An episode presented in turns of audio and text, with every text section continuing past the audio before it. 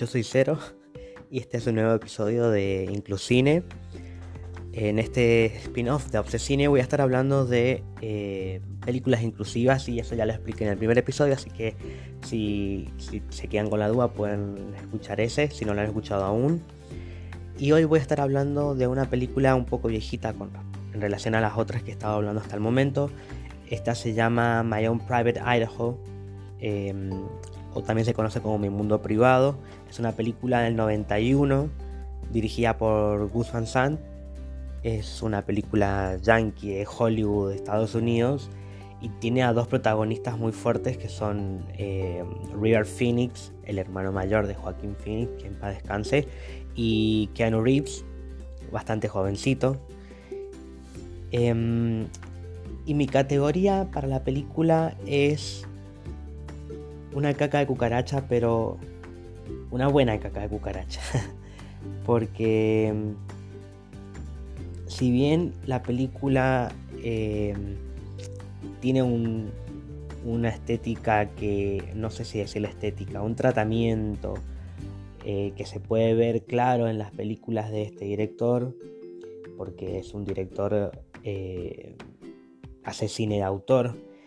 Em, la historia eh, no trasciende mucho más que la historia del protagonista, que es Mike.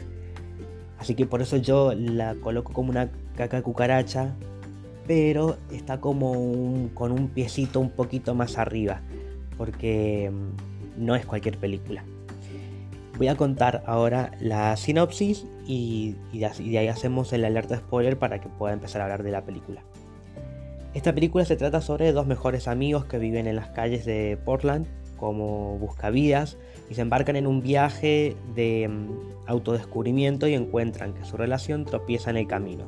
Sí, es una road movie, pero no tan road movie, no completamente, no viajan en toda la película, sino más que nada un, un 40%. Pero ese, ese es ese tipo de película para que sea una idea más o menos si no la han visto.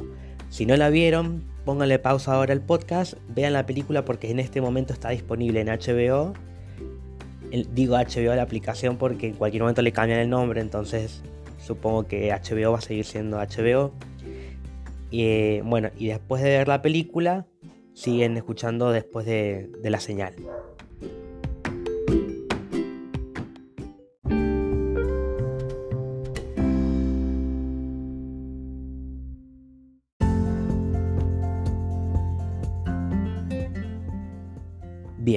Ahora que ya vieron la película, puedo hablar tranquilamente sobre lo que pasa, porque están advertidos, advertides y advertidas de que esta parte del podcast tiene spoilers. Obviamente acá hablamos, hablamos, con libertad sobre lo que sucede, como para terminar de entender la idea principal de la película, y más que nada para relacionar el concepto de, de la película con la representación que la comunidad LGBT siempre pretende eh, encontrar en, este tipo de películas, eh, principalmente en esta parte del podcast, porque en algún momento también voy a hablar sobre otros temas que también necesitan ser inclusivos, pero no tienen nada que ver con la comunidad LGBT. Em, bueno, como dije antes, esta es una historia de dos amigos que la primera parte de la película eh, vemos cómo se conocen, son dos, dos escorts, vamos a decirle, dos chicos, taxi boys, acá literalmente son taxi boys, porque, no tan literal, pero bueno, son chicos que se suben a los taxis, a, los autos de gente que va pasando, generalmente son hombres, y, y gracias a una mujer que ella como que tiene sus métodos para excitarse, eh, tenía a tres chicos en, este encuentro. Y en este encuentro ahí conoce el protagonista Mike conoce al personaje de Keanu Reeves que se llama Scott. Em, y como empiezan a, cruzarse en las calles, eh, además de bueno, algo que va a pasar ahora que ahora cuento, ellos se hacen amigos. Por eso se establece este vínculo, no es que ellos ya eran amigos desde antes. O sea, se sienten identificados uno con el otro porque eh, cada uno con sus razones eh, se dedica a hacer esto. Incluso la defensa que tenía em, Scott, él decía que él vende su trasero por dinero nada más, cuando vos haces sin dinero de por medio, te, te salen las alas, te convertís en un mariposón. en la película dice Fairy, que vendría siendo como, eh, como una, expresión, una expresión como de, de hada madrina, como que te, sale la, te salen las plumas, como decimos acá en Argentina. Eh, es como que para él solamente lo físico con los hombres es por algo profesional, pero no es que él tenga algún tipo de interés o incluso un tipo de atracción. Eh, así que esto también va a ser un conflicto más adelante. Esto no quiere decir que este personaje no comprenda ciertas cosas que cualquier otro eh, no entendería, porque eh, es un chico adinerado. Él tiene además de ser rebelde, se, tiene mm, bastantes problemas con su familia, en especial con su padre que no se lleva bien, por eso se ha ido de su casa y tiene esta vida en la que está metido tanto en la prostitución como en las drogas, eh, vive en la calle y hace lo que quiere y, y su lugar no es un lugar específico, a veces duerme arriba de terrazas de edificios, otras veces viene un edificio que está como abandonado y lo administra una mujer bastante rara, eh, donde están ahí todos estos, estos escorts y donde también hay, mezcla, hay, hay mujeres también y en especial hay ladrones. Hay, hay muchos personajes que son interesantes porque están bastante diferenciados unos del otro y hay uno que es súper desagradable, que es Bob, a quien eh, Scott lo considera como su padre porque es el que le enseñó todas las cosas que él hace ahí, pero no es su padre biológico. Como dije, su padre biológico es alguien con quien que es el, si no entendí mal, es el alcalde de la ciudad, así que tiene mucha plata. Y bueno, en el caso de Mike es un chico que eh, ha sido dejado de lado por su familia. Eh, su madre había estado internada en un neuropsiquiátrico y él no tenía muchos recuerdos de su madre, pero incluso él estuvo encerrado con ella ahí porque eh, aparentemente ella dio a luz ahí. Eh, su hermano ya tenía su vida resuelta desde su hermano mayor, del padre no sabemos nada, probablemente nunca hayan sabido nada. Entonces era un chico que casi toda su vida la pasó en la calle y tenía problemas eh, de salud por ciertas situaciones que él vivía, se desmayaba. Y esto es un gran problema para Mike porque en el momento en que se desmaya, él cuando se despierta no sabe qué pasó, obviamente, y su miedo es eh, saber eh, qué le podrían haber hecho mientras él está desmayado. Pero a partir de que empieza la película sabemos que estos desmayos han sido eh, al lado de Scott. Entonces Scott lo ha cuidado. Y cuando Mike eh, sabe de esto, porque tienen su primera conversación entre los dos juntos, Mike empieza a, a tener cierta intimidad con Scott que no la tenía con nadie y esto obviamente se transforma durante la película, cosa que la película no es para nada romántica, ni tampoco todo lo contrario, pero no lo es. Eh, Mike se enamora de Scott, porque Scott es como su protector. Eh, además de que, bueno, Keanu Reeves siempre ha tenido este tipo de personajes, de que él es el, el, el hombre masculino que defiende a todo el mundo, que que hace cosas por los demás, que, es fuerte, además que es grandote, desde joven ya era bastante grande.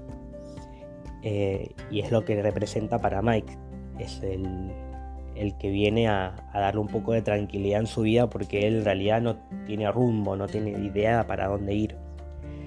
Em, así que bueno, acá lo, que importa es que bueno, ellos se hacen amigos, eh, incluso hacen llega Bob, este hombre que, había estado fuera por un tiempo, vuelve a la ciudad y le dice a este grupito de, chicos que van a ir a, robar todos juntos. Porque bueno, también Bob lo vemos que es un hombre grande eh, pasado de peso y que él necesita sus métodos para robar porque no es un hombre que pueda correr ni, ni siquiera.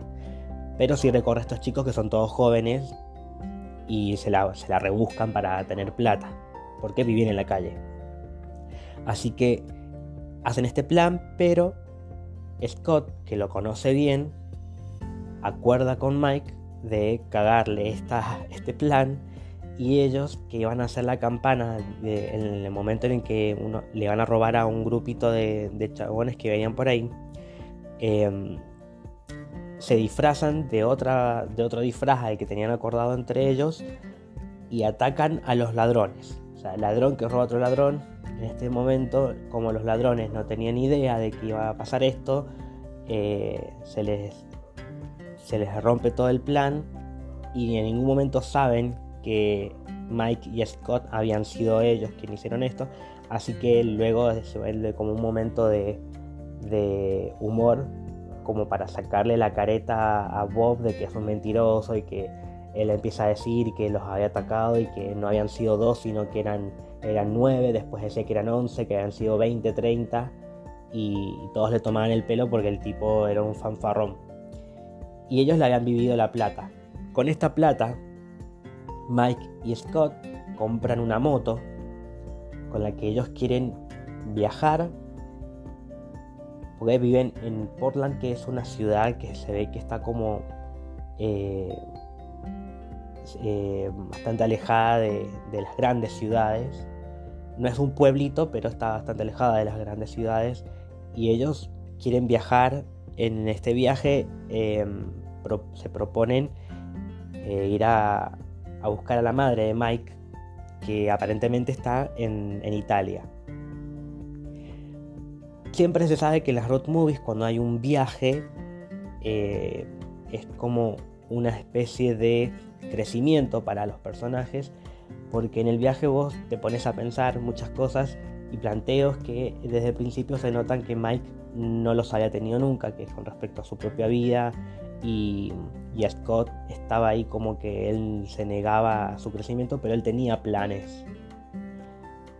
Entonces en este, en este viaje eh, Mike confiesa lo que siente por, por Scott porque vuelven a tener esta, eh, esta mm, no, quería decirle conversación porque es más como eh, como una empiezan a expresar sus deseos. O sea Scott hace evidente que él solamente está con los hombres por dinero él, él dice que él no podría amar a otro hombre.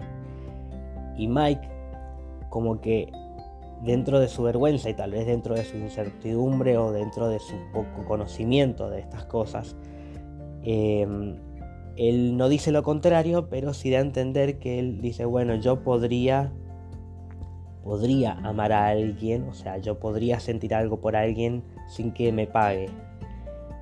Y ahí lo dice, bueno, por ejemplo, a vos te quiero.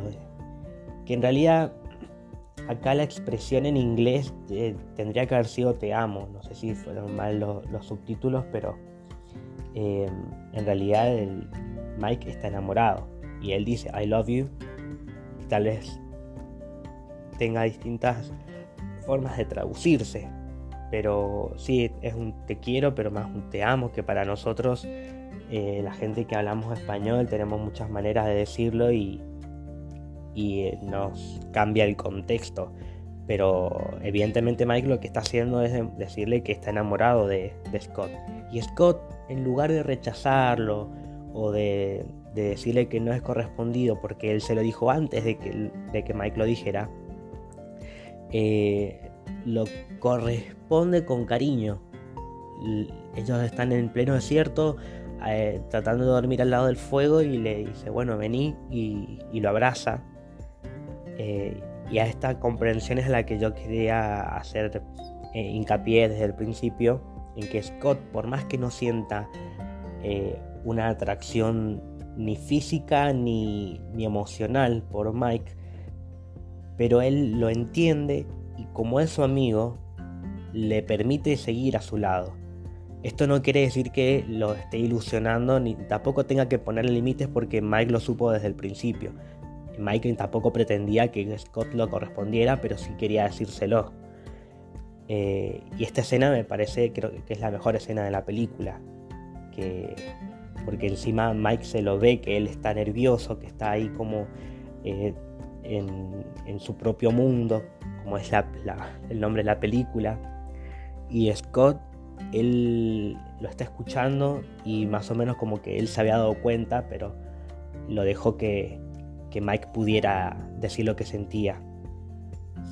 Así que bueno, en este viaje ahí se ponen de acuerdo, eh, hablan con un alemán que ya había sido un cliente antes de Mike y, y también le hacen como un, juego para cagarlo y consiguen plata para poder viajar a Roma, a Italia, que es donde pasa el, resto de la película, donde eh, van a buscar a la madre de Mike Em, y acá pasa lo peor que podría pasar a Mike, que Scott conoce a una chica de la cual él dice que se enamora. Siendo joven eh, tuvo un, crash con una italiana y, le caga los planes a, Mike.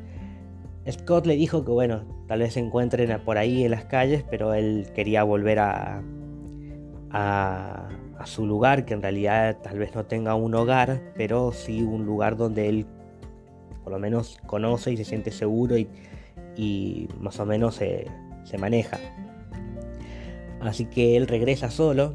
Eh, Scott le había dado la plata que ellos habían juntado durante el viaje y que probablemente hayan, hayan hecho también en Italia, porque habían también allá Scott, obviamente.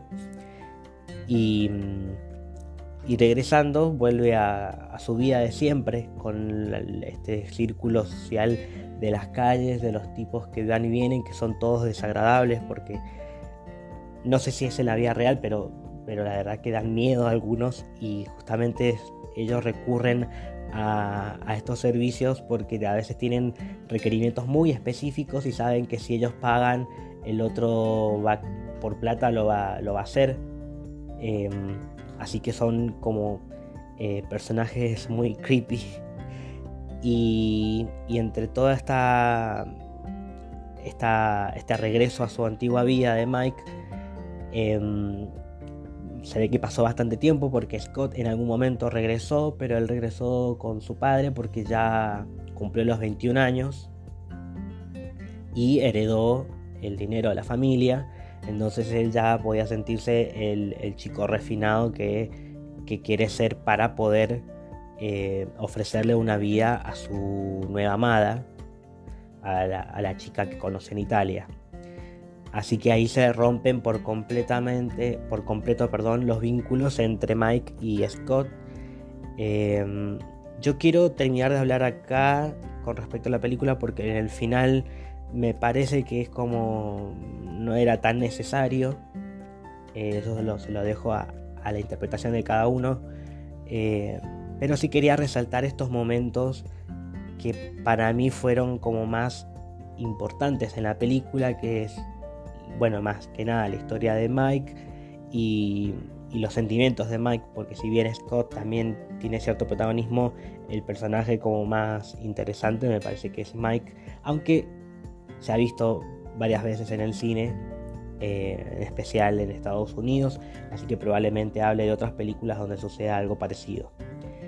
Em, yo con esto regreso a lo que dije a un principio, que me parece que es una caca cucaracha, por lo que es una película que no la verías en cualquier momento, pero tiene tiene su estética que la, diferencia de otras películas que tal vez sean, puedan llegar a ser parecidas. Em, esto es lo que me gusta del cine de autor, porque Gus Van Sant eh, tiene ciertas características que tal vez si uno ve varias de sus películas eh, las pueda ir identificando y en esta película está bueno que se vea.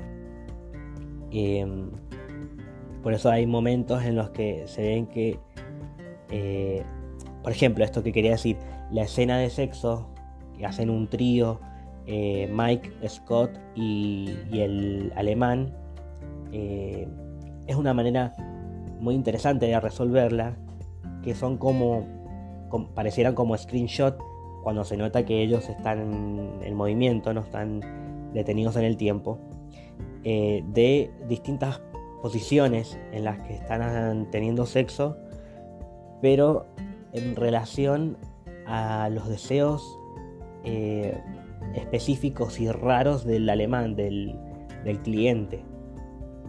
Y son como planos que si bien están desnudos y sabemos que están teniendo sexo, pero es como una manera representativa de decir eh, cómo es el sexo entre hombres y aún más cuando se trata sobre algo que no, tiene pasión, sino que es algo solamente es sexo y nada más.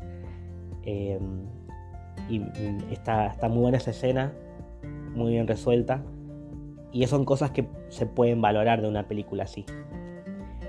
Eh, por eso quería cerrar el, podcast con este tipo de análisis y no tanto con la historia, porque son cosas que van apareciendo durante la película y que la hacen un poco más interesante y que tal vez la despegan de mi categoría de caca cucaracha y la hacen como un, poquito mejor.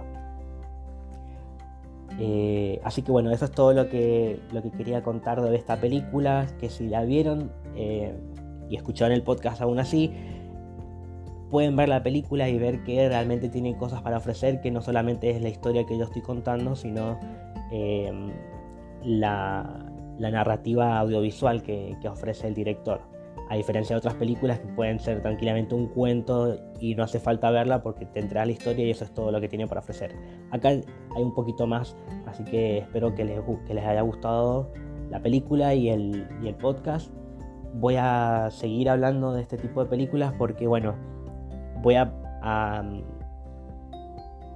tener como excusa que este es el mes del orgullo, así que voy a, empezar, ya que está empezando este podcast, voy a hablar más que nada sobre películas LGBT este mes. Ya después voy a variar un poco más porque el hecho de que sea inclusivo este podcast eh, se pueden incluir muchas cosas, pero por lo menos en el mes de junio eh, voy a aprovechar para, desplazarme entre este panorama.